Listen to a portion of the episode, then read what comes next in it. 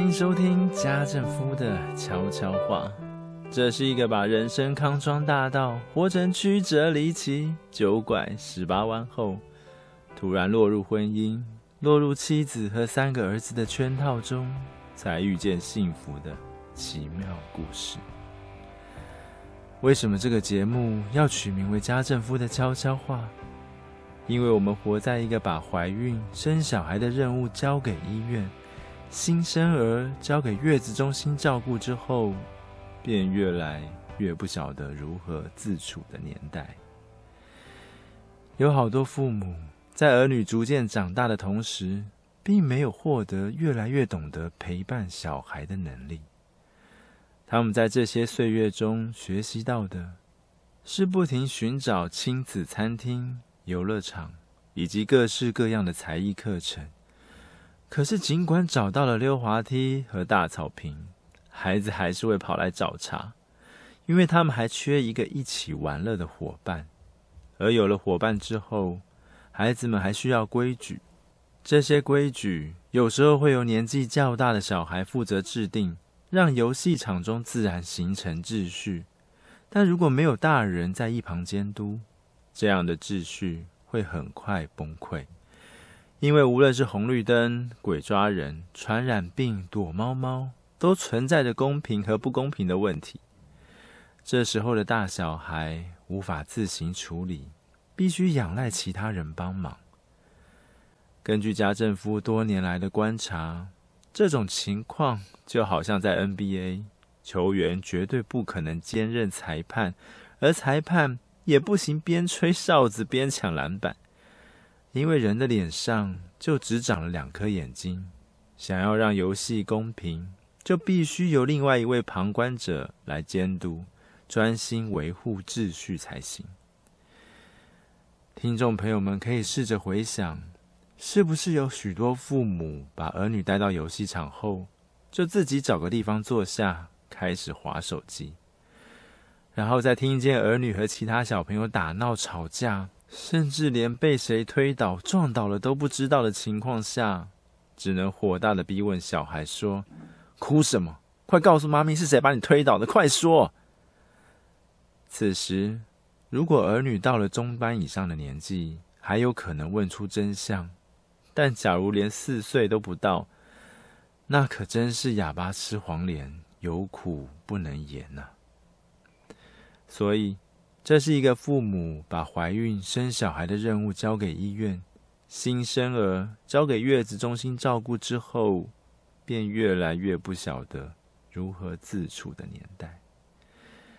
可是，明明专家们都说陪伴陪伴很重要，但还是有好多父母在被提醒的当下，点完头、答完应之后，便又把这回事忘得一干二净。安静十分钟吧，让家政夫陪着你再次回想。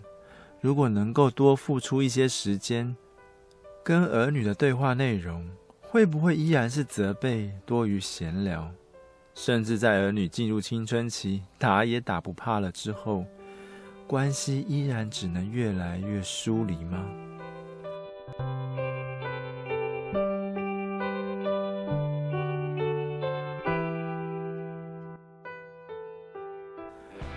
自从上回在节目中分享科幻电影《星际效应》的台词之后，家政夫又有更多时间思考。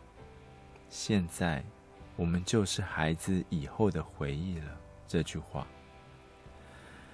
还记得家政夫在节目中说，自己现在面对问题、处理问题的方式，会在儿女的心中埋下一颗未爆弹，不知何年何月的某个时刻，轰的一声爆炸。对他们的往后人生造成影响，而果然，考验家政夫能否身体力行的机会马上就来了。因为几天前的某个夜晚，家政夫和朋友们约好一起打篮球，但当开着车子接到妻子下班时，他表示很想和我与孩子们吃顿饭，并且家政夫从妻子的声音中听到满满的无奈。和期待，那种无奈是身心灵在办公室被工作榨干，而那种期待，则是明明晓得很无理取闹，却仍然希望被体贴的那种。所以，家政夫抛下了最期待的篮球之夜，并且在度过晚餐要吃什么，这个老婆不喜欢，那个小朋友们不爱的煎熬后，把车停好。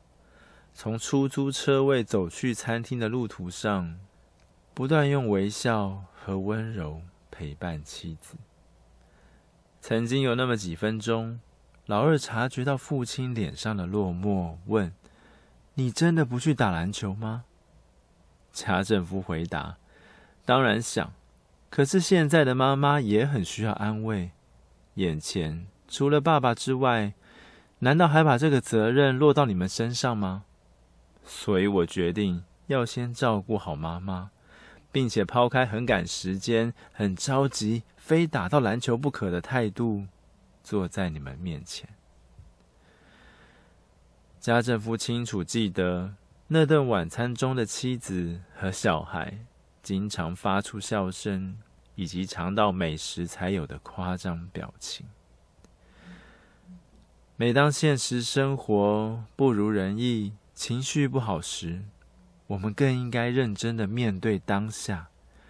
如果发脾气能让危机变成转机，那就发吧。如果不小心说了恶意重伤对方的话，那就赶紧认错，彼此拥抱。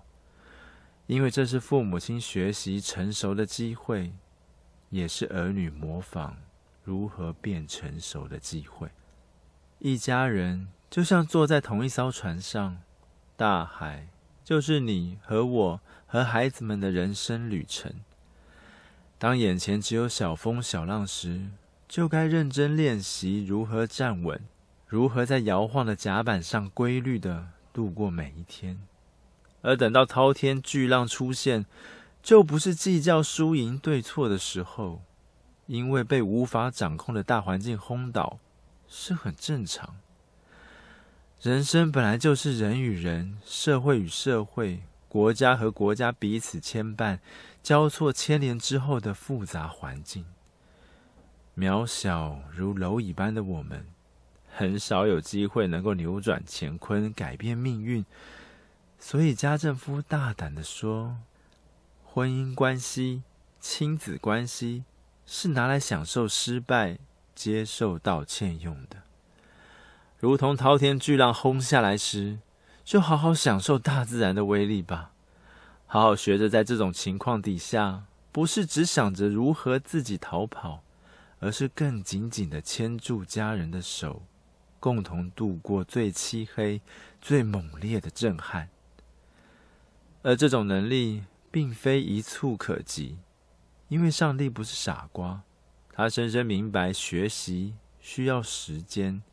如同电影《星际效应》中的 Cooper，在登上火箭飞去太空执行任务以前，找女儿道别，却被女儿拒绝时，没有大发雷霆，没有因为不被体谅而跟着怄气说出伤人的话。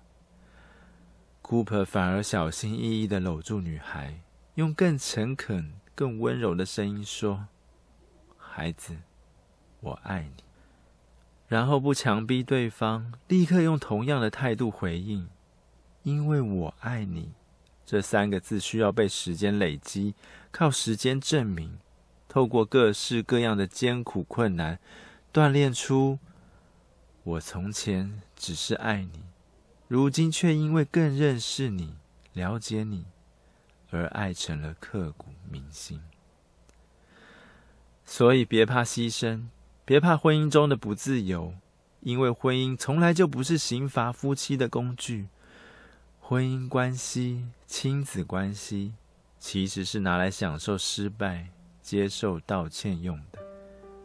因为家就是一个总有人要先付出，也总有人事后才懂迎头赶上的地方啊。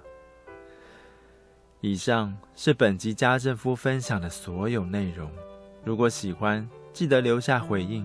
你们的回应是家政夫继续制作精彩内容的强大动力哦。下次见。拜拜。